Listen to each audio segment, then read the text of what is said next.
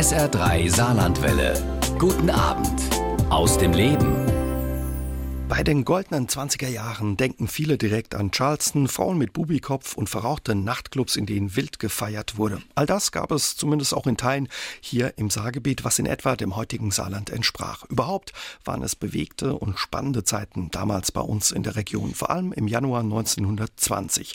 Das Saargebiet wurde der Regierung des Völkerbundes unterstellt. Neue Zeiten brachen also an. Zurzeit läuft im Historischen Museum Saar die Ausstellung Die 20er Jahre. Leben zwischen Tradition und Moderne im internationalen Saargebiet. Und ja, diese Ausstellung lädt zu einer Zeitreise in die 20er Jahre im Saarland ein. Und die Macher der Ausstellung, Historikerin Jessica Siebeneich und Museumsleiter Simon Mazerat, sind heute Abend meine Gäste bei SA3 aus dem Leben. Außerdem Dr. Hans-Christian Heimann. Er ist Leiter des Saarbrücker Stadtarchivs. Und ich freue mich, dass Sie da sind. Schönen guten Abend. Hallo. Guten Abend. Hallo. Guten Abend.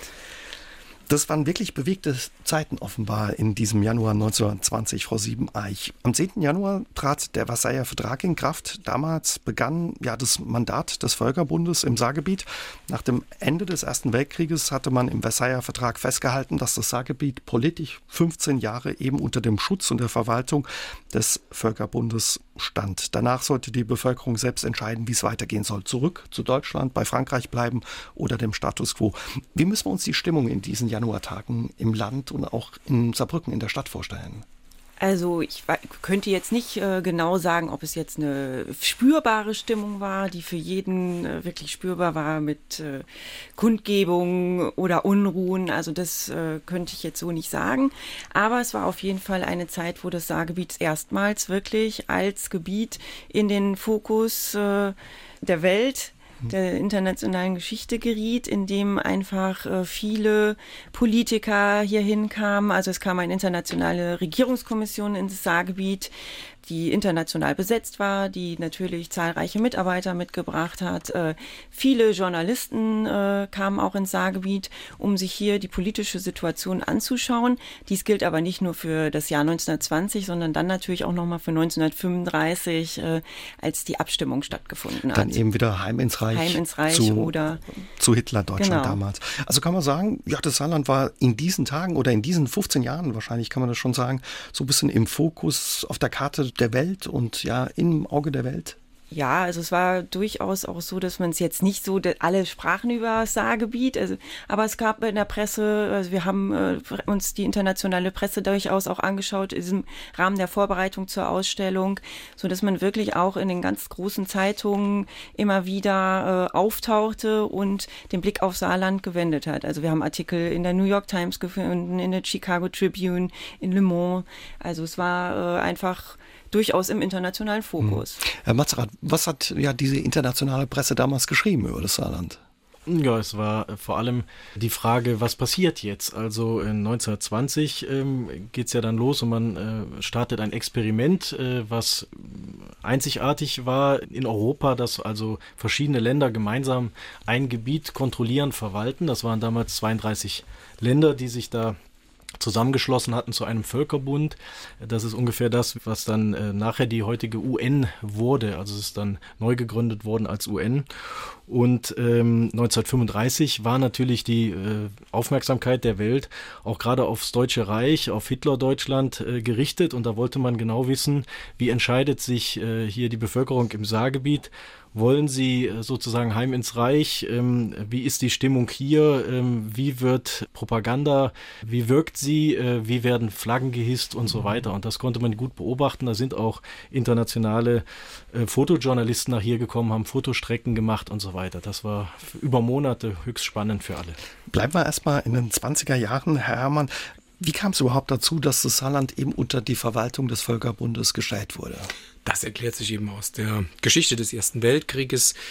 Wir wissen, dass Deutschland kapituliert hat, dass es den Krieg verloren hat. Und äh, Frankreich war ja eines der Länder, das besonders unter dem Krieg gelitten hat. Natürlich wie andere auch, aber Frankreich war einer der Hauptkriegsschauplätze.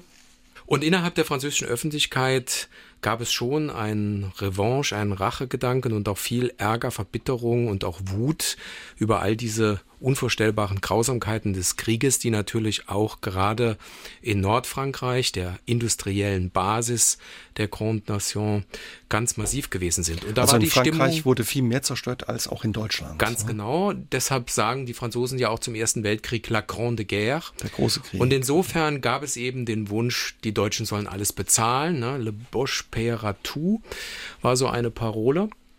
Und deshalb war in der französischen Öffentlichkeit äh, auch der Wunsch nach Annexion gegeben und der wird dann von dem französischen Präsidenten Georges Clemenceau in den Verhandlungen in Paris aufs Tapet gebracht und äh, der amerikanische Präsident Woodrow Wilson hat damit große Probleme, denn er sieht das Selbstbestimmungsrecht der Völker für etwas ganz Wichtiges an, um in Zukunft Frieden in Europa entwickeln und aufbauen zu können. Und da muss ein Kompromiss her. Und in dieser Konstellation, Annexion geht nicht, äh, Selbstbestimmungsrecht der Völker beachten, wird gesagt, dass das Land an der Saar, das Saarkohlebecken mit seinen Gruben und seinen Hütten, aber auch die ländlichen Gebiete, aus denen eben viele der Bergleute und Hüttenarbeiter einpendeln, dass dieses Land zum Saargebiet wird, von Deutschland abgetrennt wird, unter Völkerbundsverwaltung gestellt wird, die Gruben in französischen Besitz übergehen, all das für 15 Jahre.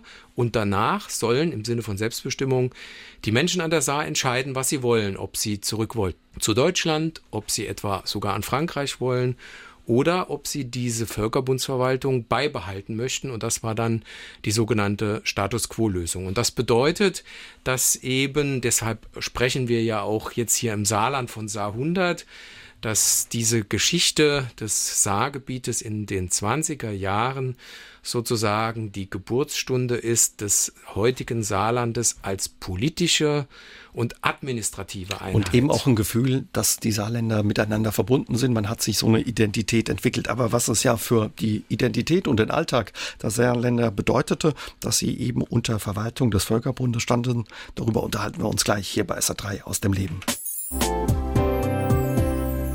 Die 20er Jahre waren eine Zeit des Umbruchs, des Fortschritts und der gesellschaftlichen Umwälzung. In Berlin, aber auch hier bei uns in Saarbrücken. Warum? Das klären wir heute Abend bei SA3 aus dem Leben mit Hans-Christian Hermann, dem Leiter des Saarbrücker Stadtarchivs und Jessica Siebeneich und Simon Matzerath vom Historischen Museum Saar. Herr Hermann, was heißt denn unter der Verwaltung des Völkerbundes stehen? Was bedeutete das für den Alltag der Menschen hier an der Saar? Ja, das bedeutete, dass sie abgeschnitten von Deutschland waren. Das Deutsche Reich, jetzt die Weimarer Republik, war für sie die Mehrheit die Heimat, von der waren sie abgetrennt. Wir haben eine Regierungskommission, die mit ihrem ersten Präsidenten Victor Roh, der bis 1926 amtierte, einem Franzosen an der Spitze, dann sehr, sehr stark französische Interessen operationalisiert, umgesetzt hat. Die Menschen an der Saar hießen auch Saar-Einwohner. Es bedeutete, wenn sie das Saargebiet verließen, dass sie, wenn sie ins Ausland reisten, etwa auch in die Weimarer Republik, also nach, in die Pfalz oder sonst wohin nach Deutschland, dass sie einen Pass benötigten. Und insbesondere, wenn sie andere Länder der Welt und Europas bereisten, damals eher aus wirtschaftlichen, aus geschäftlichen Gründen, dann war hier die entsprechende konsularische Vertretung über die französischen Konsulate umzusetzen. Das heißt also, Völkerbundsmandat auf der einen Seite, aber doch äh, eine sehr, sehr stark französische Dominanz. Es Nicht waren zuletzt auch viele französische Soldaten in der Stadt, ne, ja, im Land. Die französischen Soldaten waren bis 1930 im Saargebiet. Die sollten eigentlich viel früher weg. Das war auch ein Punkt, der immer wieder von der saarländischen Seite kritisiert worden ist und auch den Menschen so ein bisschen das Gefühl gab, ja irgendwie der Krieg besteht noch weiter, ne? wenn französische Truppen im Land sind. Und dazu kommen natürlich ganz, ganz viele Franzosen als Beamte bei der Regierungskommission, aber auch Spanier, äh, Engländer, Kanadier.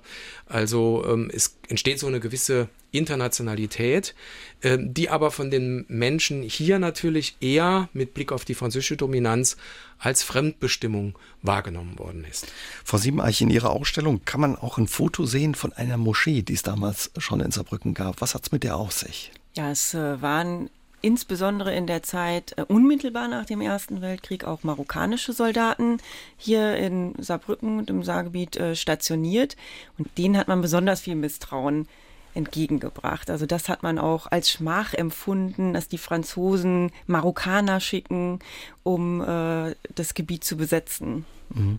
War damals wahrscheinlich auch noch nicht so gewöhnlich, oder? Dass man auf vielleicht auf farbige Menschen trifft, äh, auf Menschen das aus Das war in der Tat Ländern. noch nicht so gewöhnlich und dass man denen dann auch noch als Soldaten gegenüber mhm. gestanden hat, die einem im was zu sagen hatten oder in, dich, das Gebiet besetzt haben, das wurde wirklich äh, durchaus äh, als hart empfunden und nochmal als schlimmer, als wenn französische Soldaten da gewesen Die Dinge, die Sie ähm, ansprechen, auch äh, Mazerat, oder die jetzt angesprochen wurden, das klingt ja nach einer Stimmung, die auch schon in gewisser Weise aufgeladen ist oder so ein bisschen explosiv vielleicht auch. Ja, also wenn man sich vorstellt, selber in einer Region äh, zu leben, die gerade als neues Gebiet definiert wird, ähm, wo dann 32 Staaten ähm, verwalten und man dann ähm, von Anfang an merkt, dass man gar kein Mitspracherecht hat. Das musste erst äh, ansatzweise erkämpft werden, äh, ab 1922 mit dem Landesrat, aber im Grunde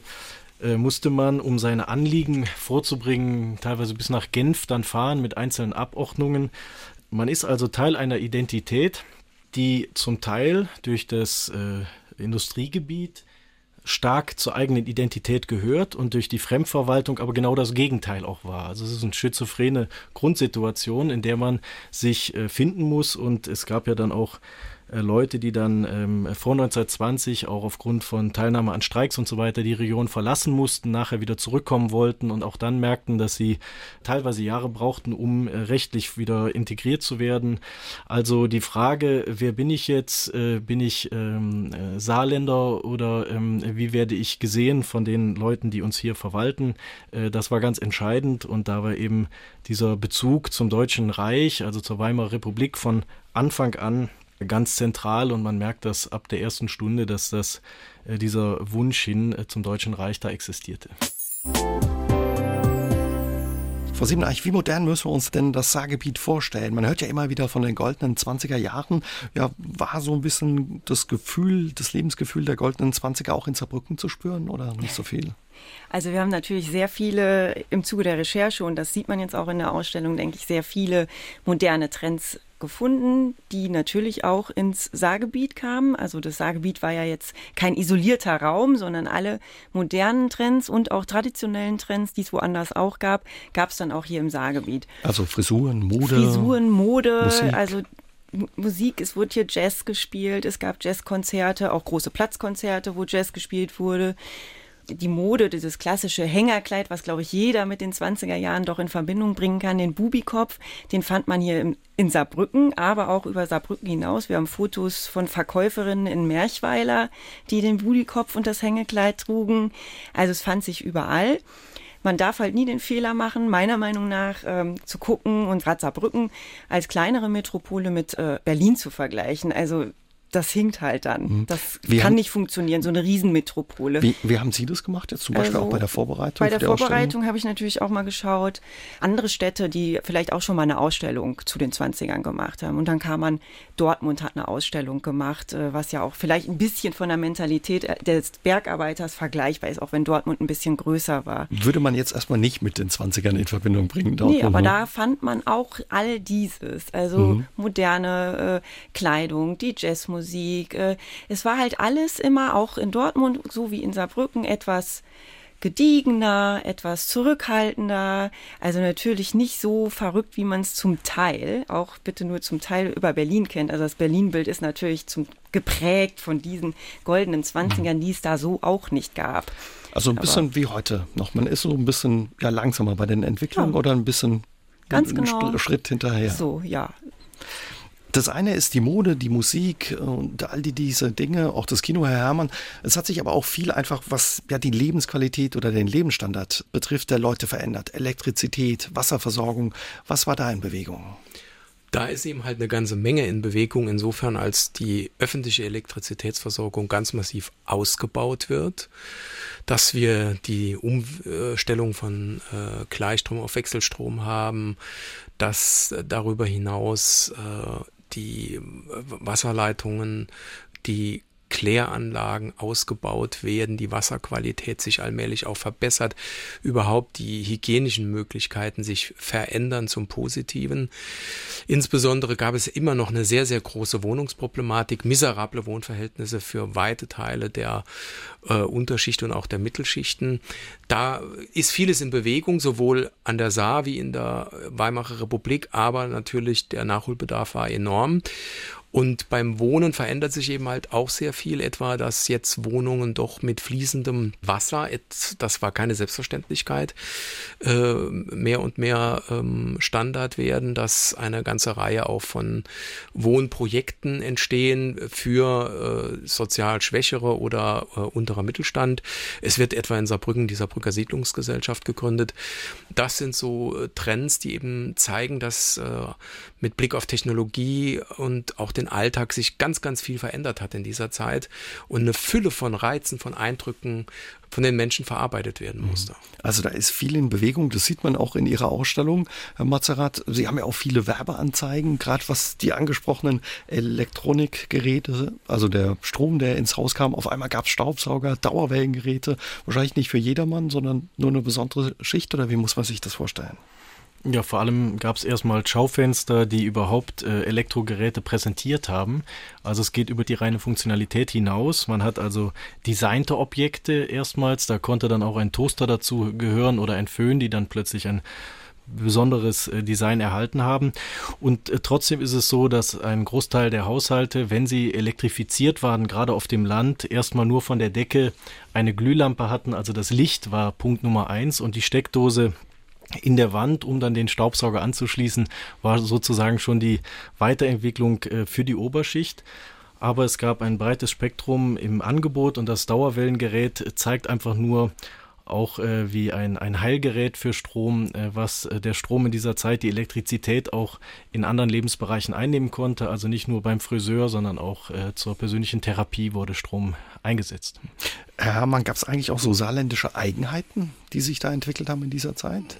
Würde ich jetzt eigentlich nicht so sehen, in Ergänzung zu dem, was Simon Mazerat gesagt mhm. hat.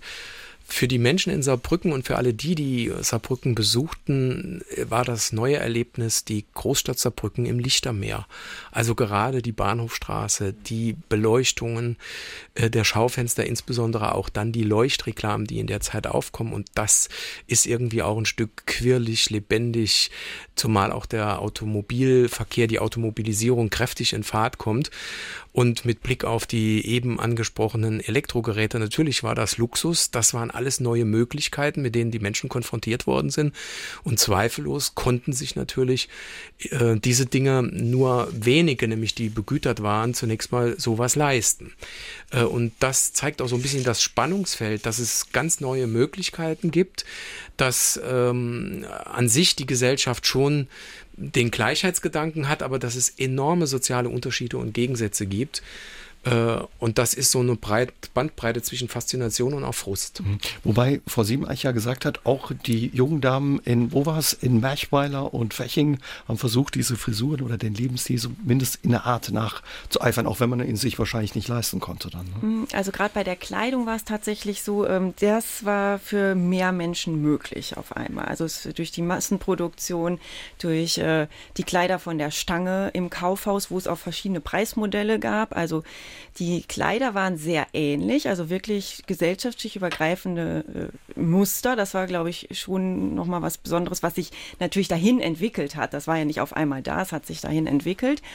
Und ähm, die Frauen äh, konnten, äh, gerade bei den Frauen sieht man es, bei den Männern hat sich auch was verändert, aber äh, bei den Frauen war es halt möglich, sich im Zweifelsfall dann auch noch die Kleider durch Schnittmuster äh, selber zu nähen. Hm, okay. Und dadurch war es wirklich für mehrere möglich. Also wer gar nichts hatte, hatte auch diese Möglichkeit natürlich nicht, aber es war wirklich äh, flächendeckend durch die Gesellschaft, dass man von dieser Mode partizipieren konnte, weil sie von der Stange kam durch die Warenhäuser. Die Männer trugen Hut unter anderem, ne? Damals unter anderem, ja. Wir unterhalten uns gleich weiter, ja, über dieses Lebensgefühl und die Besonderheiten der 20er Jahre hier bei uns in der Region. Haben Sie schon einmal im Museum Charleston getanzt? Wahrscheinlich nicht, aber es ist kein Problem, wenn Sie aktuell die Ausstellung im Historischen Museum Saar besuchen, die 20er Jahre, denn dort ist das möglich. Und die Ausstellungsmacher sind heute Abend meine Gäste bei SA3 aus dem Leben. Jessica Siebeneich und Simon Mazerat. Außerdem der Leiter des Saarbrücker Stadtarchivs Hans-Christian Herrmann. Frau Siebeneich, man kann wirklich Charleston bei Ihnen im Museum tanzen. Sie haben extra einen Tänzer engagiert, der quasi das vormacht. Ist es schwierig zu lernen oder? Ich fand es jetzt nicht so leicht, aber äh, ich war da jetzt auch nicht unbedingt die talentierteste. Äh, wobei man dazu sagen muss, äh, wenn man es ein paar Mal äh, mitbekommen hat, auch bei den Dreharbeiten, es geht schon in die Füße über.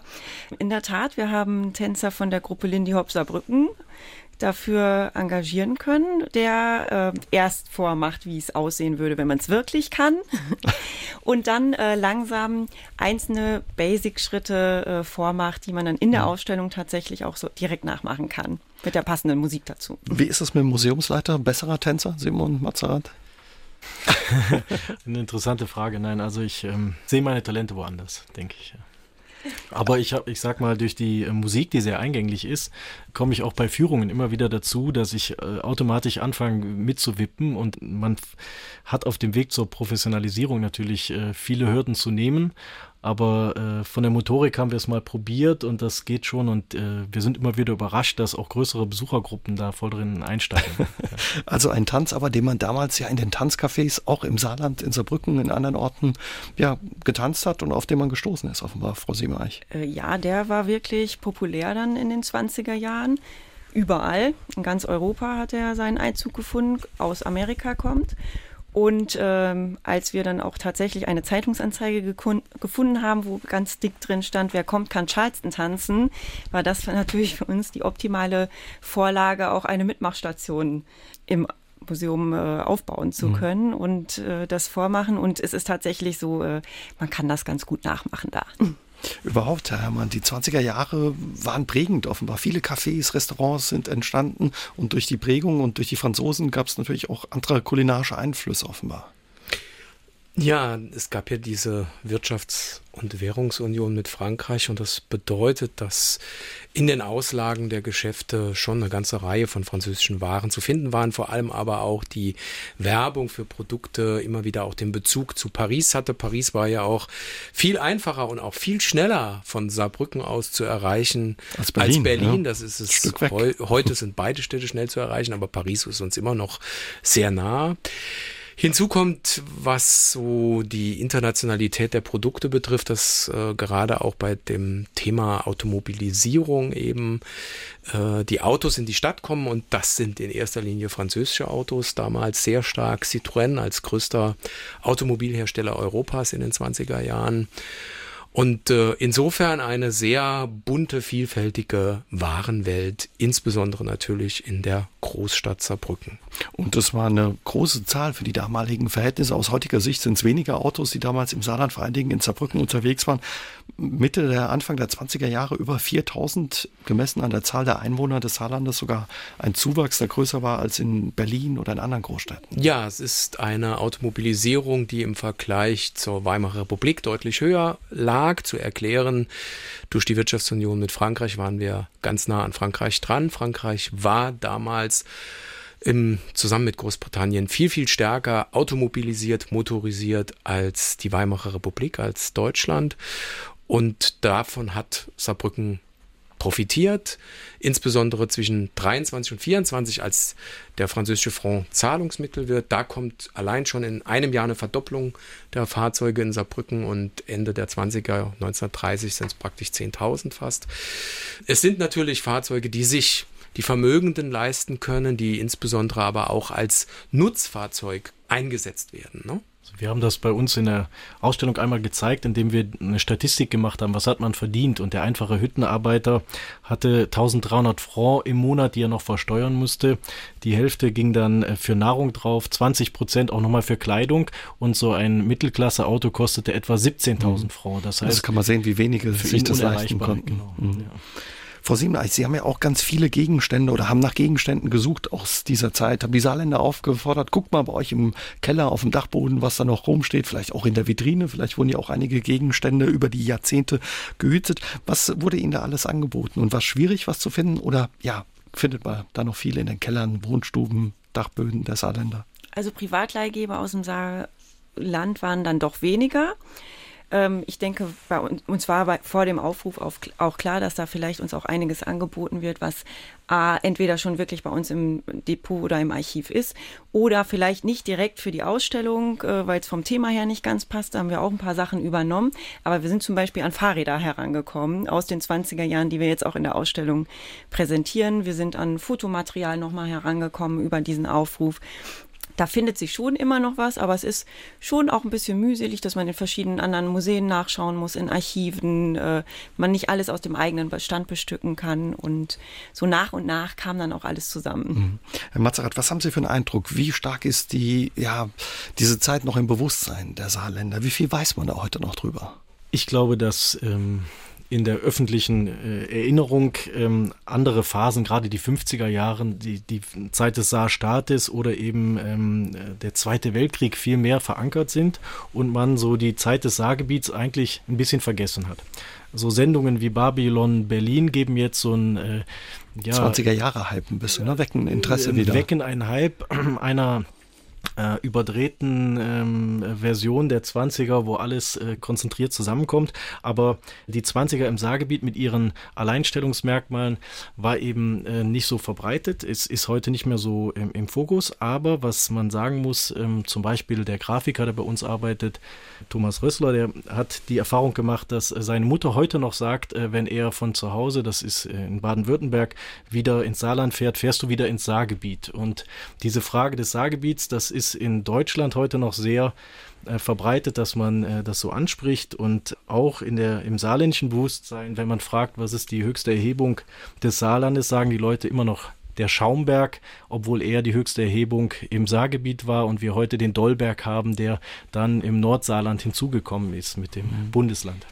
Also da ist offenbar dann unterbewusst ein bisschen was geblieben oder verfestigt, auch außerhalb des Saarlandes. Ja, diese Gründung einer äh, Identität, einer politischen Einheit, auch zusammen mit dem Industriegebiet, das ist eine Sache, die so einen Impuls äh, offenbar hervorgerufen hat, dass sie äh, bis in die, in die Gegenwart hinein wirkt, also vor allem bis in die zweite Hälfte des 20. Jahrhunderts. Und der Begriff hat dadurch eben ein Bewusstsein geschaffen. Aber was tatsächlich in den 20ern hier passiert ist und wie international das war und wie modern oder wie traditionell, da würde man sagen, war auch bei Historikern das Bewusstsein äh, in allen Details vielleicht nicht so stark ausgeprägt. Und das war auch die spannende Herausforderung bei dieser Ausstellung.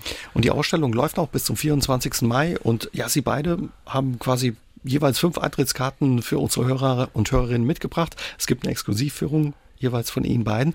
Wenn Sie gerne dabei wären, 0681 64 064 oder schreiben Sie uns über sa3.de, Facebook oder WhatsApp. Mazerat, in der vergangenen Stunde haben wir uns ja schon ein bisschen drüber unterhalten, über die Spurensuche. Sie haben die Saarländer gefragt, ob sie noch was bei sich zu Hause aus der Zeit haben und ihnen schicken. Sie selbst haben sich auch auf Spurensuche gemacht und sind nach Genf gereist ähm, zu den Vereinten Nationen, um zu gucken, was man da noch in den Archiven findet. Was haben Sie gefunden?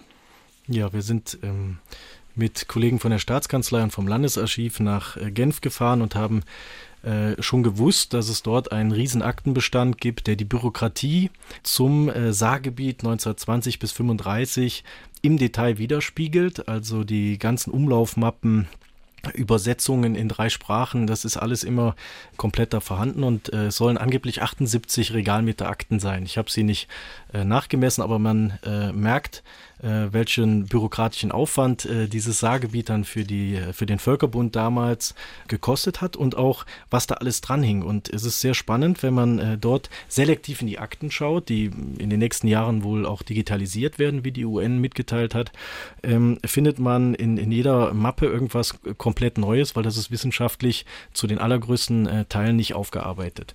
Und es geht unheimlich äh, sehr ins Detail, also wenn es zum Beispiel die Frage der französischen Schulen Schulen, die im, im Saargebiet existiert haben. Dann werden auch die Zettel der Mütter gesammelt, die dann schreiben, mein Kind soll Französisch lernen. Das wurde da abgeheftet. Oder wenn Hermann Röchling mit einer Abordnung der Saarländer nach Genf gefahren ist, um sich dort beim Generalsekretär des Völkerbundes zu beschweren oder Sachverhalte vorzutragen. Dann wurde auch die Visitenkarte aufbewahrt und es wurde ein äh, Bericht äh, direkt verfasst. Was hat er gesagt? Was wollte er? Wie reagieren wir drauf? Also das ist ein, ein, ein Spiegelbild dieser Zeit. Mhm. Und für den Historiker, so wie es rausklingt, ja, eine spannende Fundgrube da einzutauchen.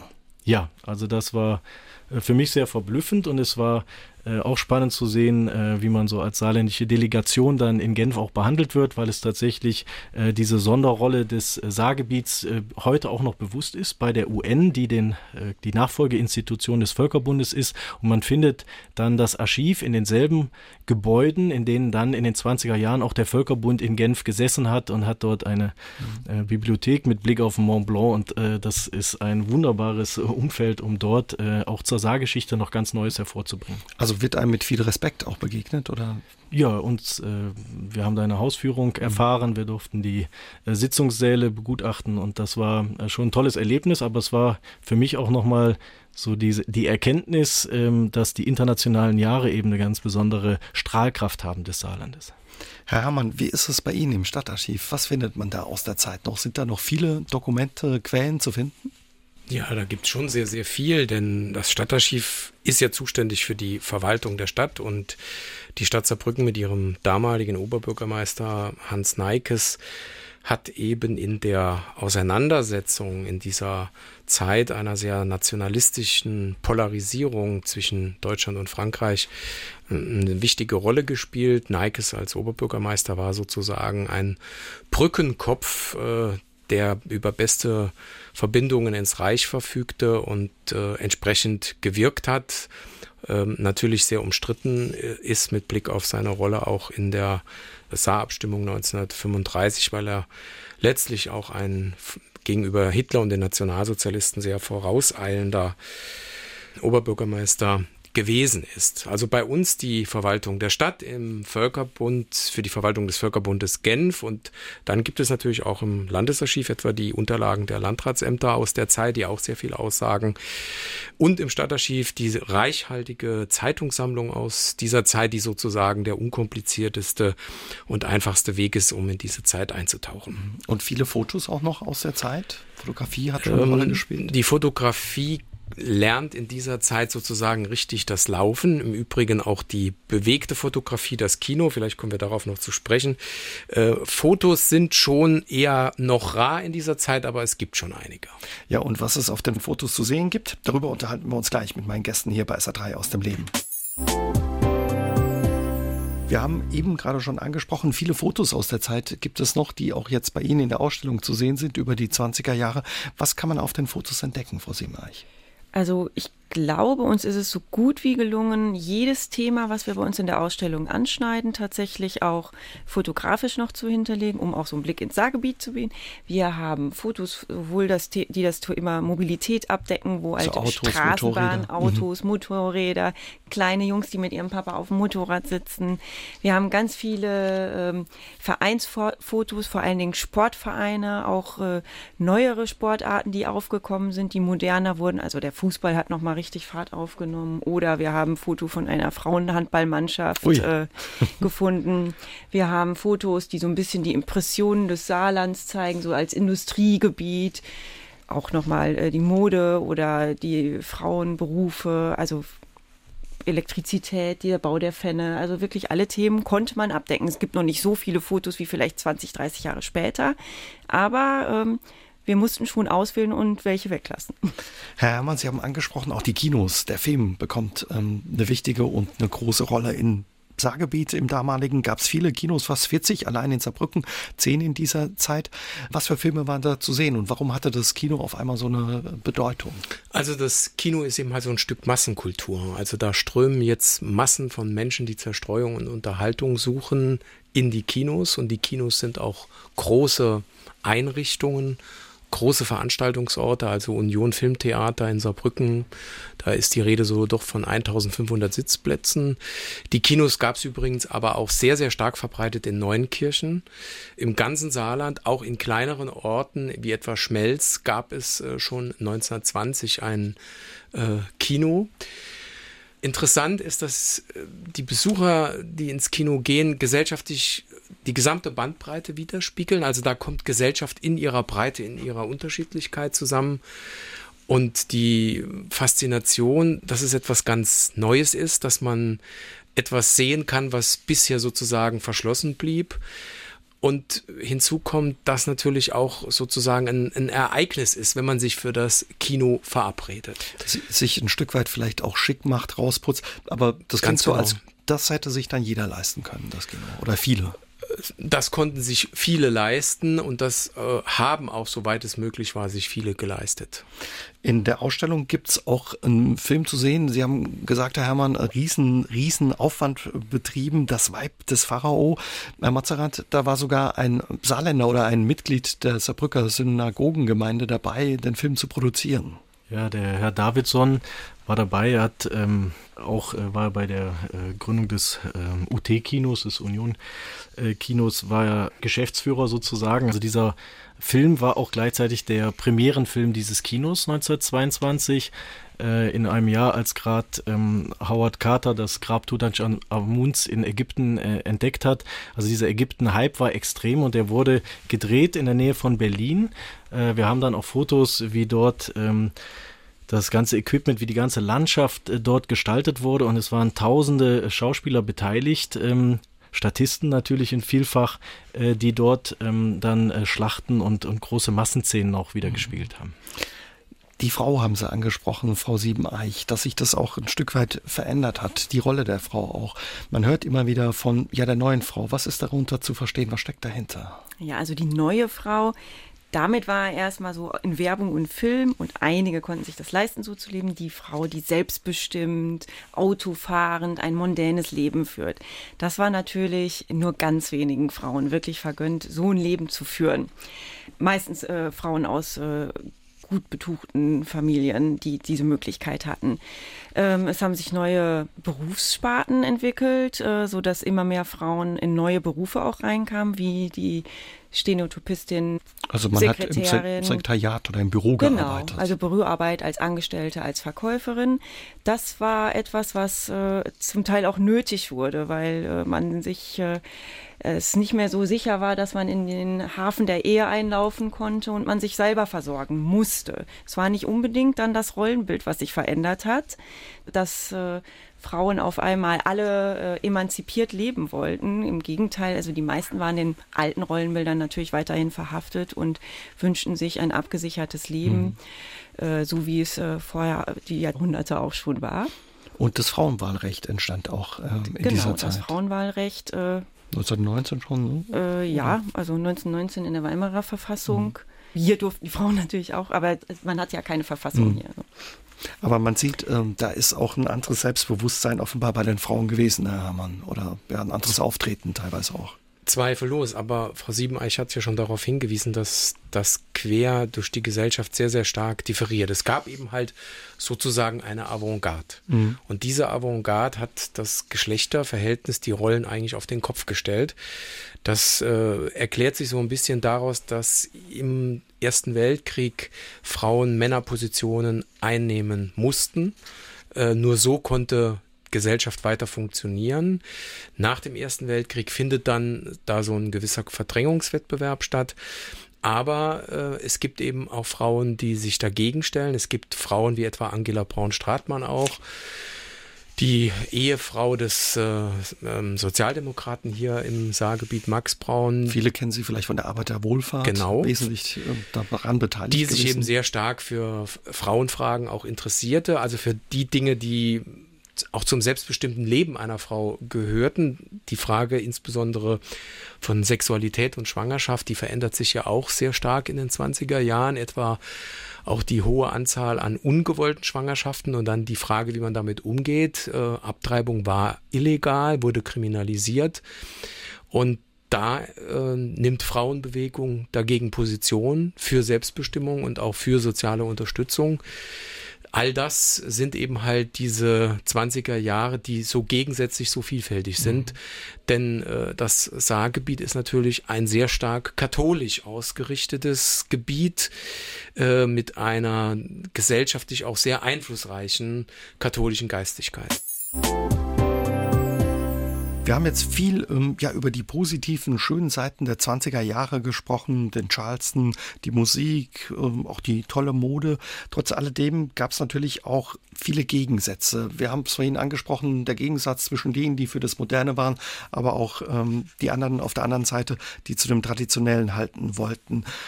Es war eine unruhige Zeit, Herr Herrmann. Wie muss man sich da vorstellen? Was waren die Schattenzeiten auch? Also die Schattenseiten sind natürlich zum einen die wirtschaftlichen Probleme, auch wenn das an der Saar nicht so brutal war wie in der Weimarer Republik, aber die Inflation 1923 als auch die Weltwirtschaftskrise 1929 haben auch hier den Menschen Ängste bereitet und sie auch vor existenzielle Probleme gestellt. Auch äh, die Frage, wie werde ich satt, wie überlebe ich, das war mit Blick auf die Massenarbeitslosigkeit, die dann auch ab 1930 im Saargebiet zu beobachten war. Wir hatten dann Arbeitslosenquoten von über 30 Prozent. Äh, das war schon eine neue Erfahrung, eine Herausforderung, die mit ganz vielen Ängsten und auch mit großer sozialer Not äh, verbunden gewesen ist. Hinzu kommt natürlich dieser politisch, diese politisch brisante Situation, dieses Gefühl der Fremdbestimmung von Anfang an, der Tatsache geschuldet, dass die Franzosen schon bevor das Saargebiet sozusagen startete, hier ja die Räterepublik niedergeworfen hatten. Es gab dann soziale Unruhen bei den Spartakusaufständen 1919. Da hat auch die französische Besatzungsmacht eingegriffen, das Kriegsrecht äh, verhängt. Hat durchgegriffen äh, auch immer wieder. Ne? Hat immer wieder durchgegriffen und dann eben auch äh, Dinge wie dieser hunderttägige Bergarbeiterstreik 1923 wichtig, äh, aber auch dieses große Ereignis Rheinische Jahrtausendfeier, das also ein Fest war, um die Zugehörigkeit der Saar zu Deutschland zu unterstreichen. Da wird die ganze Gladiatur der Symbolik und des Selbstverständnisses des Nationalismus und des Deutschen Kaiserreiches aufgefahren. Und die Gesellschaft übt doch dieses Nationalistische sehr, sehr stark ein. Und äh, das zieht sich bis 1933 durch. Und dann gibt es einige wenige, wie etwa den Sozialdemokraten Max Braun oder den späteren Ministerpräsidenten Ministerpräsidenten des autonomen Saarlandes, Johannes Hoffmann, ein Mann aus dem Katholizismus, die eben sagen mit Blick auf Hitlerdeutschland, nein, da kann das Saargebiet nicht zurück. Aber die können sich eben halt nicht durchsetzen, weil diese nationalistische Orientierung so intensiv war, so lang war und dann auch eine riesige Propagandamaschinerie mit der sogenannten Deutschen Front losgeht, ähm, dass da wenig Chance war. Ganz abgesehen davon, dass 1935 bei der Saarabstimmung äh, viele sich auch gar nicht vorstellen konnten, was das denn bringen würde, jetzt äh, weiter mit dem äh, Völkerbund äh, zu operieren. Insofern eben diese für uns heute so schwer äh, zu verstehende Tatsache, dass äh, über 90 Prozent an dem 13. Januar 35 für die Rückkehr zu Hitler-Deutschland stehen trotz allem, dass man wusste, dass es seit 33 eben ja eine nationalsozialistische Regierung unter Hitler gab, wusste man, auf was man sich da einlässt? ja, das, das wussten die schon, zumal sie ja auch spürten, wie einerseits eben Angehörige aus dem äh, nationalistischen Lager, wie etwa Hermann Röschling, ganz klar die Zugehörigkeit zu Hitler-Deutschland Weichenstellen durchsetzen äh, wollten. Und zum anderen war es ja auch so, dass vom Reich aus auch äh, Einfluss genommen worden ist, aber gerade die, äh, also auch die Eliten im Saargebiet jener Zeit, also etwa auch Juristen, Ärzte und dergleichen, Leute in der Verwaltung, in der Wirtschaft, die haben sich schon mehr oder weniger in vorauseilendem Gehorsam selbst gleichgeschaltet. Es gab auch eine ganz klar antisemitische Strömung, Übergriffe auf jüdische Geschäfte. Und da spielt eine Rolle, dass im Kontext dieser wirtschaftlichen Krisen man ganz brutal äh, sich auf diesen Antisemitismus eingelassen gelassen hat, um eben dann selbst materiell davon profitieren zu können. Also was äh, Hitler bedeutet, das hat man schon gewusst. Natürlich äh, der Holocaust, ähm, das war letztlich in äh, dieser Singularität, in Grausamkeit nicht vorherzusehen, aber dass äh, Hitler für einen brutalen Antisemitismus steht und dass es ein Diktator war, das äh, war nun unübersehbar. Aber dadurch, dass auch Parlamentarismus in der Völkerbundszeit selbst ja gar nicht vorhanden war und erlebt wurde und man zum anderen viele sich mit den Idealen des Kaiserreiches identifizierten, wurde das gar nicht so als Problem erkannt, wie wir das heute sehen würden. Mhm, das ist natürlich auch der Blick aus der heutigen Sicht darauf. Frau Siebeneich, was aber rausklingt, ähm, dass es offenbar eine große antifranzösische Haltung gab, die ganz unterschiedliche Gruppen verbunden hat. Ja, das auf jeden Fall. Also man kann einfach sagen, ich weiß gar nicht, ob es natürlich antifranzösisch, aber in der Zeit war es auf jeden Fall so, der Gedanke heim ins Reich, also zu, zum Deutschen Reich dazugehören, der hat halt schon alles auch immer, ja, das war wie so eine Wolke über allem. Also auch egal welches Thema wir angegangen sind, diese Tendenzen oder dieser Gedanke, wir wollen zurück, wir möchten nicht zu Frankreich, wir möchten nicht von Frankreich, die durch die Hintertür eingekommen sind, indem sie bei der Regierungskommission am Anfang den Präsidenten gestellt haben, äh, fremdbestimmt werden. Das äh, zeigte sich tatsächlich auch in jedem Bereich. Herr Mazerat, wo gibt es denn eigentlich noch Orte aus dieser Zeit, ja in den 20er Jahren im Saarland, die heute noch zu entdecken sind oder sichtbar sind? Ich denke, das zeigt sich eindrücklich in der Architektur. Äh, trotz der Zerstörungen durch den Zweiten Weltkrieg haben wir doch immer noch einige äh, wenige Hotspots, die wir auch in der Ausstellung äh, fotografisch zeigen. Also es sind so diese äh, Unterschiede zwischen der Versöhnungskirche in Völklingen, wo man mit einer traditionellen Bauweise, historistischen Elementen ein beeindruckendes Bauwerk der 20er geschaffen hat und parallel hat man dann zum Beispiel den Beckerturm in St. Ingbert im heutigen Innovationspark, der mit seiner Architektur sehr modern, sehr innovativ rüberkommt. Und ähm, da gibt es noch einige Beispiele mehr, die man sich da anschauen kann. Mhm. Herr Herrmann, was würden Sie sagen? Wie hat ja die Zeit, die Identität ähm, der Saarländer, des Saarlandes vielleicht bis heute auch ein Stück weit geprägt? Also heute sind wir sozusagen als Saarländer, was unsere DNA betrifft, geprägt durch deutsch-französische Freundschaft, ein europäisches Verständnis. Wir leben hier in einer Region, in der sich die Grenzen verwischen. Das ist für uns Selbstverständlichkeit, das ist für uns Alltag. Das ist aber ein sehr harter, steiniger und auch brutaler Weg in der Geschichte gewesen, bis es zu dieser Entwicklung gekommen ist. Und gerade diese Völkerbundszeit mit ihrem Nationalismus zeigt uns eben, was wir heute gewonnen haben. Und gerade die jüngere Generation kann den Wert dessen, was wir gewonnen haben, eigentlich nur dann nachvollziehen, wenn man in die Geschichte zurückblickt. Gerade dieser Geschichte der 20er Jahre, die darüber hinaus natürlich auch notwendig sind, um die NS-Zeit und das Abstimmungsergebnis vom Januar 35 zu verstehen. Insofern ist dieser Rückblick in die 20er Jahre wie auch die Saargeschichte generell einer der ganz wesentlichen Gründe dafür, dass die Existenz des Saarlandes als Bundesland etwas ganz, ganz Wertvolles ist, auch für die politischen Werte der Bundesrepublik. Mhm. Also ich höre raus, es lohnt sich auch eben 100 Jahre danach auf diese Zeit zu gucken. Wie ist es mit Ihnen, Herr Mazerat? Wie sehen Sie das? Lohnt es sich ja jetzt an dieses Jahrhundert, wie es auch genannt wird, zu erinnern? Unbedingt, weil jegliche Auseinandersetzung mit Gegenwart und Zukunft funktioniert nur, wenn man weiß, warum die Gegenwart so ist, wie sie ist. Ganz pragmatisch gesehen, ähm, wenn wir heute über nationalistische Tendenzen und einen falsch verstandenen Heimatbegriff sprechen, äh, brauchen wir nur in die 20er zu sehen. Äh, man ist geschockt von dem Ersten Weltkrieg, man versucht sich neu zu sortieren und trotzdem in den 20er Jahren schon kippen die Nationen in Europa hin zum Nationalismus. Das lässt sich auf der Europakarte wunderbar nachvollziehen und das äh, sollte uns schon äh, als Beispiel alarmieren. Ein äh, anderer Punkt ist, dass wir natürlich, äh, wenn wir begreifen, wie das Saarland als Einheit, als Identität vor 100 Jahren entstanden ist, können wir auf dieser Grundlage erst auch diskutieren, wie das Saarland als Identität in die Zukunft gehen kann, auch als eigenes Bundesland. Das ist ganz wichtig. Und darüber hinaus, äh, wir stehen heute vor der Herausforderung des Strukturwandels und äh, wir können sehen, äh, wie die alte Struktur vor 100 Jahren äh, gewachsen ist, eigentlich auch schon dann aus dem 19. Jahrhundert heraus, wie sie sich dargestellt hat und auf dieser Grundlage können wir dann diskutieren und weiterdenken. Und es ist immer wichtig, diesen Bogen zu spannen. Mhm. Frau Siebenreich, Sie haben sich sehr intensiv mit dieser Zeit, ja, die letzten Jahre, Monate beschäftigt. Wir haben viel über die wunderbaren Seiten gesprochen, aber auch von den Problemen und der schwierigen Lage teilweise gehört. Wenn Sie zurückblicken, viele sagen ja, Mensch, da würde ich ja gerne mal eine Zeitreise machen. Würden Sie gerne mal in diese Zeit reisen, in der Zeit leben? Also eine Zeitreise, kurz, sehr gerne. Da leben auch, möchte ich auf gar keinen Fall. Dafür ist doch das Leben, was wir jetzt heute führen, doch sehr viel angenehmer und sicherer und ganz sicher. Meine Biografie als Frau hätte mit Sicherheit anders ausgesehen, als er heute aussieht. Wie ist es mit Ihnen, Herr Mazerat? Ich bin ganz davon überzeugt, dass die Gegenwart immer die beste Form des Lebens ist, weil man am spannendsten geschichtlichen Prozess selber teilnimmt. Also es ist der, der gerade passiert. Und äh, man heute diese Vernetzung hat äh, durch die Informationsvielfalt, um überhaupt äh, in die Vergangenheit zu schauen und sich ein Bild zu machen. Das geht heute viel besser als vor 100 Jahren. Also da bin ich ganz eindeutig bei der Gegenwart und der Freiheit, die wir heute genießen dürfen. Herr Mann, wie ist es mit Ihnen? Wird's da jucken? Ganz genau so. Ich lebe im Hier und Jetzt und die goldenen 20er Jahre, das Klischee, an das wir denken und uns vielleicht ein bisschen fasziniert, ist eben eine Zeit, die nicht golden war und die in eine Katastrophe geführt hat.